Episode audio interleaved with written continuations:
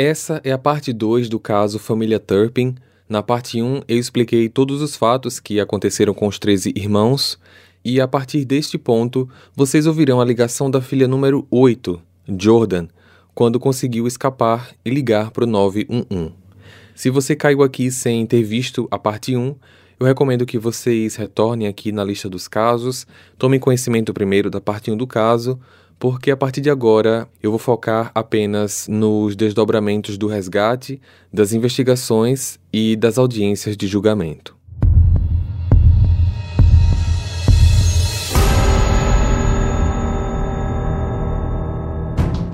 A ligação de Jordan caiu na patrulha da rodovia próxima da sua casa, mas devido ao conteúdo da chamada, a estação transferiu a ligação para a delegacia principal.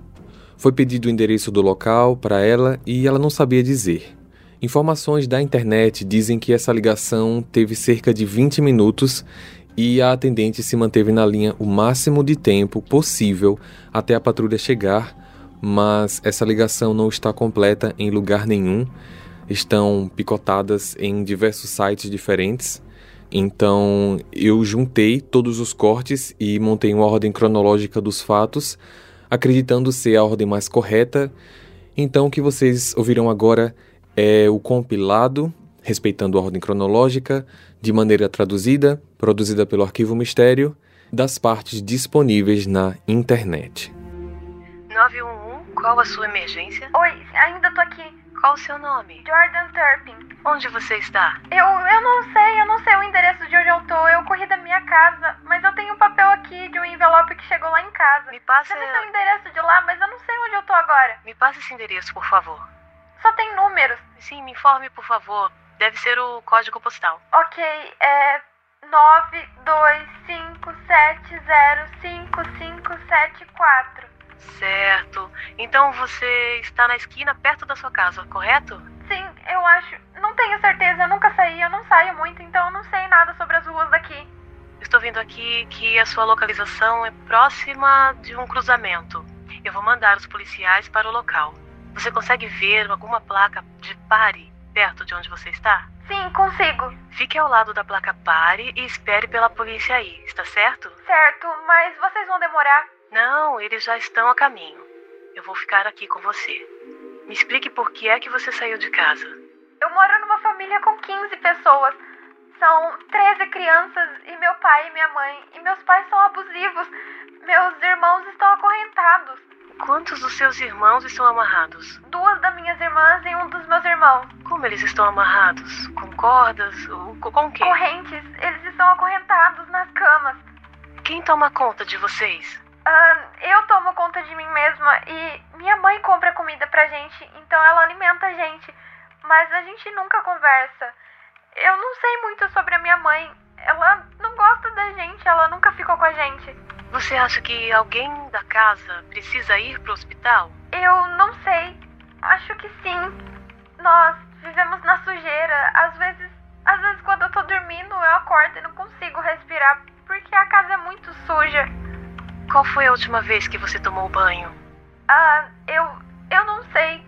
Quase um ano atrás. Mas às vezes eu lavo meu rosto e meu cabelo. Alguém da casa está tomando algum tipo de medicamento? Ah, eu não sei o que significa medicamento. Você estuda? Não, nós não estudamos. Nós não vamos para a escola. Nossa mãe diz que somos educados em casa. Ela diz que somos uma escola privada, mas é tipo uma escola falsa. A gente não estuda, só fica em casa. Eu não terminei a primeira série e eu tenho 17 anos. Chegou uma patrulha aí? Sim. Ah, certo. Converse com eles agora, ok? Jordan mostrou aos policiais as fotos que ela tirou da casa antes de sair, com as imagens dos irmãos acorrentados. Ela mostrou para eles o caminho de onde veio e então apontou para casa. Quando a polícia chegou, já era mais ou menos seis da manhã. As autoridades viram as crianças sujas, com roupas encardidas, muito magras, um odor insuportável. Eram tantos problemas que eles descreveram o local como um zoológico de animais abandonados. Ambos, David com 56 anos e Louise com 49, foram presos em flagrante. Foram indiciados por 75 crimes. Foi estipulada ainda uma fiança de 9 milhões de dólares para cada um. Apenas um valor simbólico para garantir que eles não aguardassem o julgamento em liberdade. As crianças foram para o hospital com uma equipe de assistentes sociais, pois as condições físicas de todos fizeram com que os investigadores pensassem que todos fossem menores de idade, e por isso que eu falo crianças o tempo todo aqui, porque fisicamente e mentalmente era o que pareciam. Mas nesse ponto, as idades eram dois anos da criança nascida mais recentemente, e então 11 anos, 13, 15, 16, 17, 18, 19, 20, 22, 24, 25 e 29 anos. Quando a notícia se espalhou na vizinhança, todos ficaram chocados. Ninguém suspeitava que haviam 13 crianças na casa. A polícia achou diversos brinquedos na garagem, fechados, que posteriormente foi entendido como uso para tortura psicológica com os garotos. Saberem que tinha brinquedos ali, mas que não poderiam usar como forma de castigo. Louise e David tinham dezenas de roupas, já as crianças apenas algumas unidades. As roupas que eles tiravam fotos eram sempre novas e depois guardadas, já as que eles usavam no dia a dia eram sempre as mesmas e, como já falado antes, nunca lavadas. Eles acharam também um caderno com anotações dos castigos, pois, como eram tantas crianças, eles anotavam tudo para não esquecer o prazo que cada uma delas deveria cumprir. Esse caderno nunca veio ao público de maneira completa, apenas alguns trechos foram transcritos e, para que vocês tenham uma ideia, o castigo dos irmãos que foram pegos roubando comida da cozinha em outubro de 2016, era correntes e prazo Natal de 2021. Foi com todos esses fatos que a mídia acabou apelidando esse caso como a Casa dos Horrores. Nos interrogatórios iniciais, o casal não respondia muita coisa. A polícia chegou a perguntar o porquê que eles tinham tantos filhos se os tratavam dessa maneira. A resposta dada foi que eles eram muito religiosos e que se sentiam chamados por Deus para terem muitos filhos. Após algumas semanas no hospital, saiu o relatório médico de cada uma das crianças. Eu consegui algumas das informações detalhadas e eu vou deixar a relação na página do Instagram, a lista completa dos problemas identificados por criança. É uma lista um pouco grande e por conta disso eu vou explicar aqui de maneira geral o que foi identificado. Adianto que a única que não tinha qualquer sinal de descuido era a mais nova, Jana, que na época tinha dois anos. Algumas crianças não sabiam o alfabeto e algumas das que sabiam não conheciam todas as letras. Elas nunca foram ao dentista. Piolho e micose foram encontradas em praticamente todas elas pesavam entre 10 e 25 quilos abaixo do peso ideal. Todos os maiores de idade tinham caquexia, que é a perda do tecido adiposo e músculo ósseo. As duas meninas mais velhas perderam as funções dos ovários e não poderão engravidar. Foi identificado também em várias delas baixa cognição, acarretando na incapacidade de realizar simples tarefas mentais como memorização. Deficiência aguda de diversas vitaminas, principalmente B12, C e D. Lembrando que vitamina D, a maneira mais simples e eficaz de obter ela no organismo é tendo pelo menos 15 minutos de banho de sol por dia, coisa que elas não tinham. Falta de ferro, zinco, desnutrição, anemia, baixa glicose, escoliose, anormalidade no desenvolvimento ósseo, restrições de alguns movimentos das articulações e diversos problemas nos órgãos, como estômago, fígado e rins. Devido a essas diversas condições, as vozes dos irmãos mais velhos eram muito infantis. As cordas vocais não tinham chegado na fase adulta. Vale ressaltar também que, apesar de tantos casos que trazemos aqui no canal de abusos físicos, sexuais, essas crianças nunca sofreram esse tipo de abuso. Lembrando, a lista completa está no Instagram. No hospital, eles foram alimentados gradativamente, pois a desnutrição era severa e a quantidade excessiva de alimentos e líquidos no corpo, numa proporção que o organismo não seria capaz de trabalhar, poderia causar um colapso. Passaram também por atendimentos psicológicos e alguns psiquiátricos. É inacreditável como todos eles conseguiram sobreviver. Muitos no hospital só conseguiam descrever como um milagre. As crianças ficaram dois meses lá em observação e todas choraram quando saíram, dizendo que não queriam ir embora, pois aquele era o melhor lugar que elas já estiveram em toda a vida. As crianças maiores de idade receberam atendimento especial num projeto criado exclusivamente para elas aprenderem de maneira simples e acompanhada coisas básicas da vida adulta, como higiene pessoal, higiene de casa, como cozinhar, e aqueles que já sabiam ler e escrever receberam também noções básicas de como funciona o dinheiro. As seis crianças menores foram divididas em dois grupos de três e enviadas para dois lares adotivos. Todas elas receberam o direito a mudar o nome e sobrenome, informações estas que são mantidas em sigilo até hoje.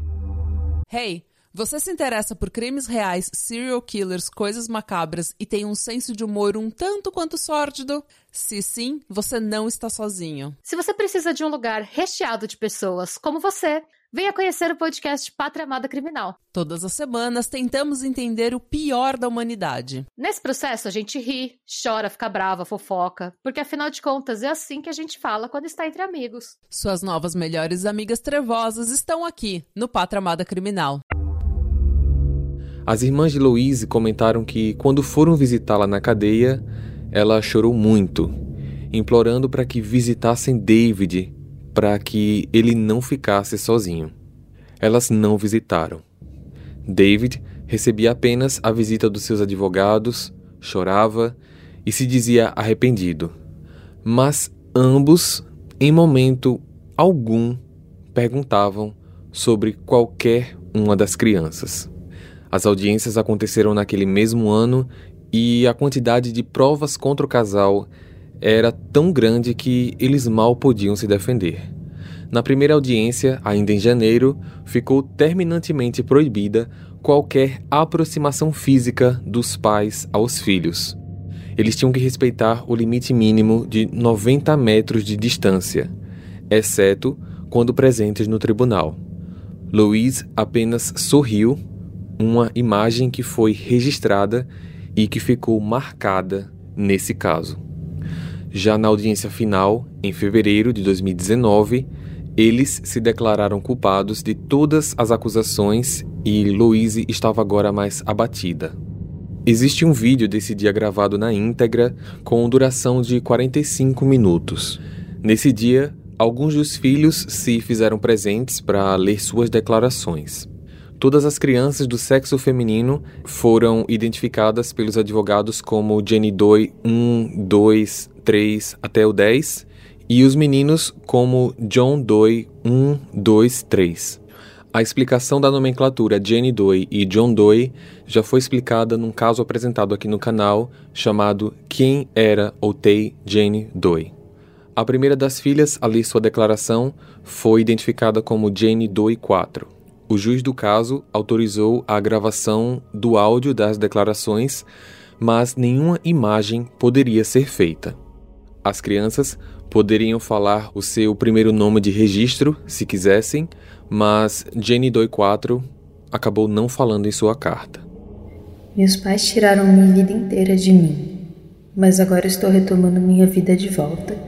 Estou na faculdade vivendo de forma independente. Eu amo sair com os meus amigos e a vida é prazerosa. Acredito que tudo acontece por uma razão. A vida pode ter sido ruim no passado, mas isso me fez forte. Eu lutei para me tornar a pessoa que eu sou hoje. Eu vi meu pai mudar minha mãe, eles quase me mudaram também. Mas eu percebi o que estava acontecendo. Eu fiz o que pude para não me tornar assim. Eu sou uma lutadora, eu sou forte e estou me jogando na vida como um foguete. Obrigada, meritíssimo. Após ela, a palavra foi passada para John Doe II, que se identificou durante a leitura da sua carta. Durante essa leitura, é possível ver no vídeo Louise chorando muito. Bom dia, meritíssimo. O meu nome é Joshua e eu vou ler duas declarações hoje. Eu vou começar com a da minha irmã. Eu amo muito os meus pais. Embora possa não ter sido a melhor maneira de nos criar, eu estou feliz que eles tenham feito isso porque me tornou a pessoa que eu sou hoje. Eu só quero agradecer a eles por me ensinarem sobre Deus e a fé. Espero que eles nunca percam a fé. Deus olhará para o coração deles e eu. E eu rezo com frequência por eles. Eu tô indo bem. Eu vou para a faculdade em tempo integral. Tenho um apartamento e posso me deslocar de forma independente, de ônibus, bicicleta ou a pé. Não devemos necessariamente entender a vontade de Deus, mas nós apenas seguimos adiante. Pois assim como os céus são mais elevados do que a terra, os meus caminhos são mais elevados do que os seus e os meus pensamentos. Os meus pensamentos são mais elevados do que os seus. Isaías 55, 9 Nunca perca a fé. Você é uma de suas ovelhas e ele está constantemente zelando por seu rebanho. Eu te amo. E queria que você soubesse que Deus é tudo o que precisamos. A próxima declaração que eu vou ler vai ser a minha. Não consigo descrever em palavras o que passamos crescendo. Às vezes eu ainda tenho pesadelos com as coisas que aconteceram como meus irmãos sendo acorrentados ou sendo espancados. Mas isso é coisa do passado. Eu amo os meus pais e eu os perdoei por muitas coisas que eles fizeram conosco. Desde janeiro eu aprendi muito e me tornei muito independente. Em junho do ano passado, eu aprendi a andar de bicicleta. E desde então eu tenho ido a todos os lugares como lojas, escola. Às vezes eu só faço viagens longas porque eu gosto de me sentir livre. Eu moro em um apartamento e eu tô na faculdade. Eu vou me formar em engenharia de software e depois de me formar eu vou conseguir um emprego como engenheiro de software e ir para outra faculdade de meio período para fazer o meu mestrado. Eu também aprendi como me defender, como nadar, a comer alimentos saudáveis e a preparar uma refeição balanceada. Eu também estou aprendendo a administrar o meu dinheiro da maneira correta. Muito obrigado. Posteriormente, David Turpin deu início à leitura da sua declaração. Eu agradeço a sua Deus. Ele não conseguiu ler a carta e pediu para que a advogada lesse o restante do conteúdo. Agradeço a Deus por todos os meus filhos. Cada um deles é uma bênção de Deus. Minha educação em casa e minha disciplina eram com boas intenções. Nunca tive a intenção de fazer qualquer mal aos meus filhos. Me desculpe se eu fiz alguma coisa para machucá-los. Fico feliz que possamos resolver este caso sem que meus filhos sejam forçados a testemunhar. Amo meus filhos e acredito que eles me amam. Espero e rezo para que meus filhos possam ficar próximos e cuidar uns dos outros, já que sua mãe e seu pai não poderão estar lá com eles. Espero o melhor para os meus filhos no futuro. Espero que meu filho mais velho conclua com sucesso o diploma universitário. Já eu, que. Eu posso ler a partir daqui? Pode. Espero que meu filho mais velho conclua com sucesso o diploma universitário já que está trabalhando nisso e eu espero que os demais tenham sucesso em suas profissões. Desejo toda a felicidade do mundo a todos eles. Que concluam a educação escolar e que façam planos produtivos para o futuro. Estou tão orgulhoso de cada um dos meus filhos. que sinto falta de todos eles e estarei orando por eles. Anseio pela oportunidade de ter contato com eles novamente. Obrigado. Logo em seguida, foi a vez de Louise. Quero dizer ao Senhor Meritíssimo e a essa corte que eu sinto muito por tudo que tenho feito aos meus filhos.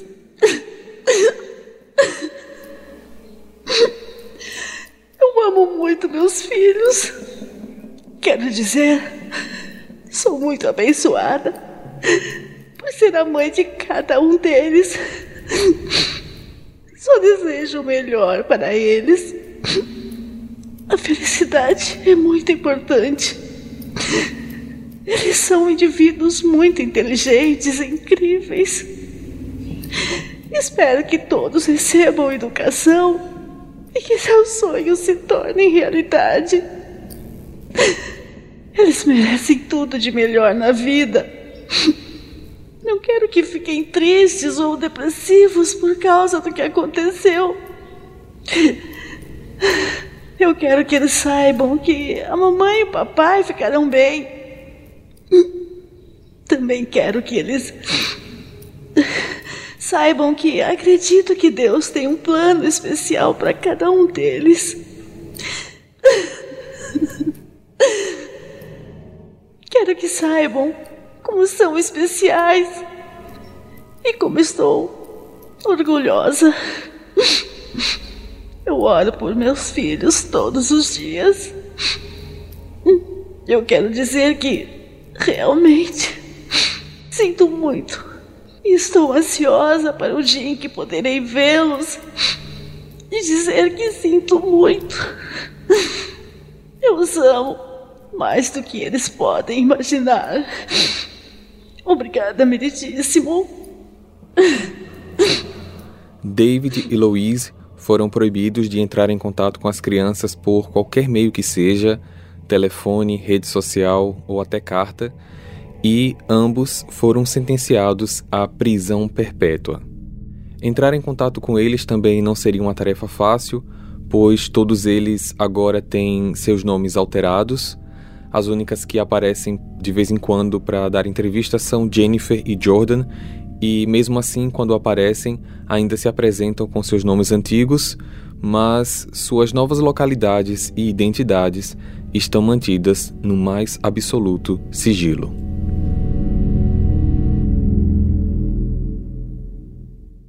Hey, você se interessa por crimes reais, serial killers, coisas macabras e tem um senso de humor um tanto quanto sórdido? Se sim, você não está sozinho. Se você precisa de um lugar recheado de pessoas como você, venha conhecer o podcast Pátria Amada Criminal. Todas as semanas tentamos entender o pior da humanidade. Nesse processo a gente ri, chora, fica brava, fofoca, porque afinal de contas é assim que a gente fala quando está entre amigos. Suas novas melhores amigas trevosas estão aqui no Pátria Amada Criminal.